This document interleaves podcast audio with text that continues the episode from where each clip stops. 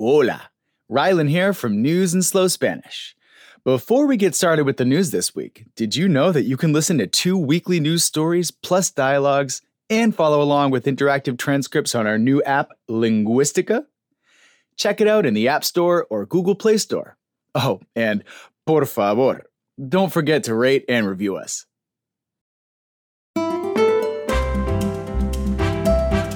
Bienvenidos a News in Slow Spanish Latino, el programa que te trae toda la sazón de la cultura y el idioma en Latinoamérica.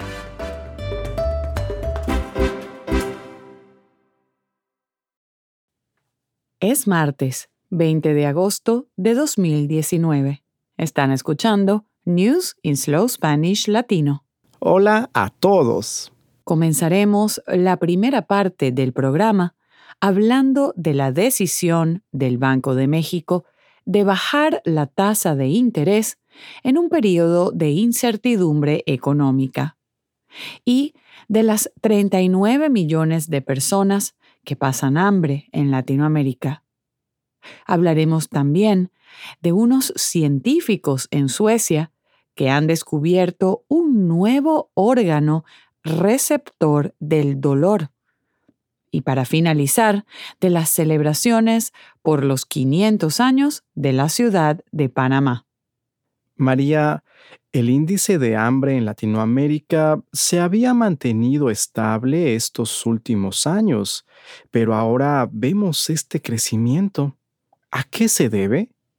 La verdad es que son muchos los factores que afectan al sector alimentario desde malas cosechas, hongos, la situación política y social de un país, etc. Pronto hablaremos de esta noticia en más detalle. En la sección de gramática, seguiremos estudiando el gerundio. Así es, María.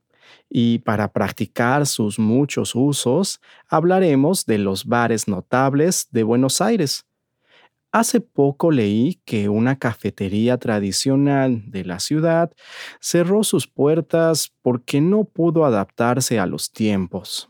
No es fácil sobrevivir en el negocio gastronómico por tantos años. Los gustos cambian.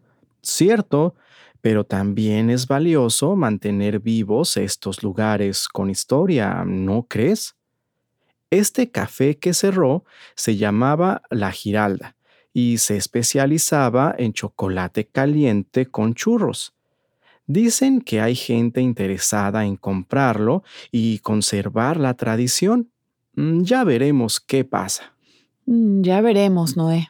Ahora sigamos con los anuncios. Hoy concluiremos nuestro programa estudiando la expresión Día de Perros una expresión ideal para hablar de algo un tanto latoso, las crisis económicas. Mm, qué tema más divertido, ¿no es? Lo sé, lo sé, María. Pero a veces hace falta entender el pasado para prepararnos para el futuro. En México, estos días todos andan preocupados por la desaceleración económica.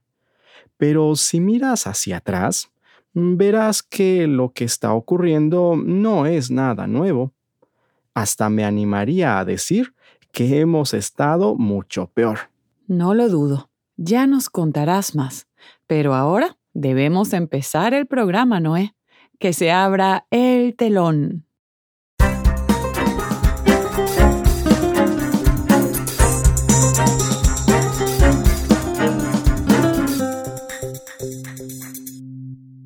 Con esto concluye la parte gratuita de nuestro programa. Para obtener el archivo de audio completo de nuestro programa de hoy o para descargar la aplicación para iPhone o Android, visita newsinslowspanish.com. This concludes the free portion of our program. For the complete audio of today's program, or to download the iPhone or Android app, please go to newsinslowspanish.com.